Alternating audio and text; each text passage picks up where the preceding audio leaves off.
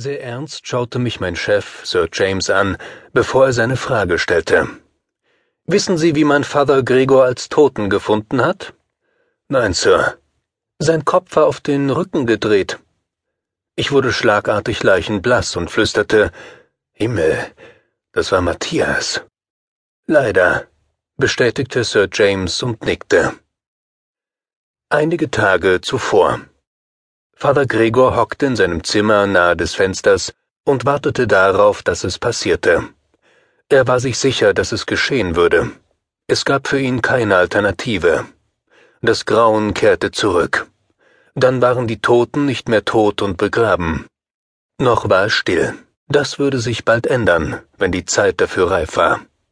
Der Geistliche wusste das, doch man glaubte ihm nicht oder wollte ihm nicht glauben. Er aber war davon überzeugt, wollte zudem ein Zeichen setzen und ging davon aus, dass es ihn das Leben kosten konnte. Auch das war ihm egal. Seine Jahre lagen hinter ihm. Er war alt geworden.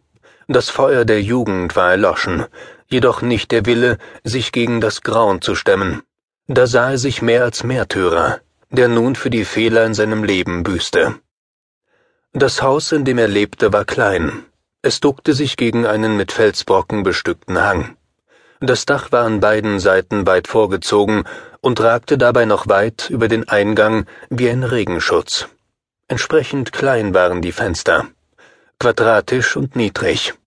Vater Gregor hatte dem Rechnung getragen und den Stuhl mit der etwas erhöhten Sitzfläche so hingestellt, dass er ohne Probleme durch die Scheibe nach draußen schauen konnte und dabei einen Teil der Landschaft überblickte, die darauf wartete, dass der Frühling endlich explodierte. Der Tag war fast gelaufen. Noch zögerte die Dunkelheit damit, sich über das Land zu legen. Zu lange hatte in den letzten Stunden die Sonne geschienen und einen ersten Hauch von Frühling mitgebracht. Aber die Dunkelheit würde kommen.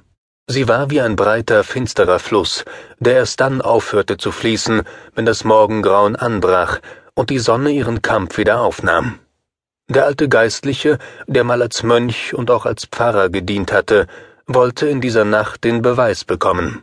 Auch andere Menschen waren eingeweiht, aber sie ignorierten das andere, weil sie es nicht begriffen und auch nicht wahrhaben wollten, denn es ging gegen alle Naturgesetze.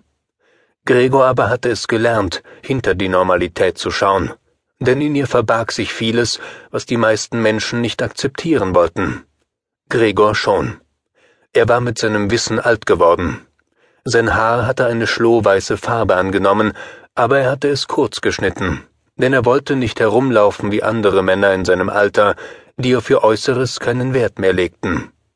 Sie würden kommen. Er würde sie sehen, aber er wusste nicht, wann sie erschienen. Es war unmöglich, sich auf eine Uhrzeit festzulegen, und deshalb musste er warten. Natürlich würden sie in der Dunkelheit erscheinen, bis dahin verging noch ein wenig Zeit, und die wollte sich Vater Gregor verkürzen. Er hatte neben seinem Stuhl den Tisch mit der runden Platte gestellt. Darauf standen die Flasche Whisky, ein Glas und eine Karaffe mit Wasser, für das ein zweites Glas bereit stand. Hin und wieder musste Gregor einen Schluck nehmen. Er wechselte zwischen Wasser und Whisky ab. Wenn er dann wieder aus dem Fenster schaute, zogen sich die Augen in seinem zerfurchten Gesicht zusammen aber die Landschaft vor dem Fenster hatte sich nicht verändert. Nichts bewegte sich dort. Die Stille blieb, wie sie war, aber er war sicher, dass sich dies ändern würde. Und es änderte sich. Gregor hatte das kleine Fenster nicht ganz geschlossen. Es stand einen winzigen Spalt offen, so dass etwas von der Kühle draußen in das Zimmer geweht wurde. Und von den Geräuschen, die plötzlich aufgeklungen waren. Vater Gregor hatte nach dem Glas greifen wollen, aber mitten in der Bewegung stoppte seine Hand. Er hatte etwas gehört. Ein Geräusch. Nein, Geräusche. Sie drangen durch den schmalen Fensterspalt an seine Ohren. Und was er da wahrnahm, war nicht das, was er als Normalität einstufte. Was dazu ihm drang, das konnte Musik sein, aber auch nur eine Ansammlung von Geräuschen und Tönen, die ohne jede Harmonie waren. Die Laute wehten direkt auf die breite Hausseite zu. Noch sah er nicht, wer sie produzierte. Sie kamen auch nicht aus der Richtung, in der das Dorf lag, sondern von der weiten Fläche, die sich bis zur Küste hinzog.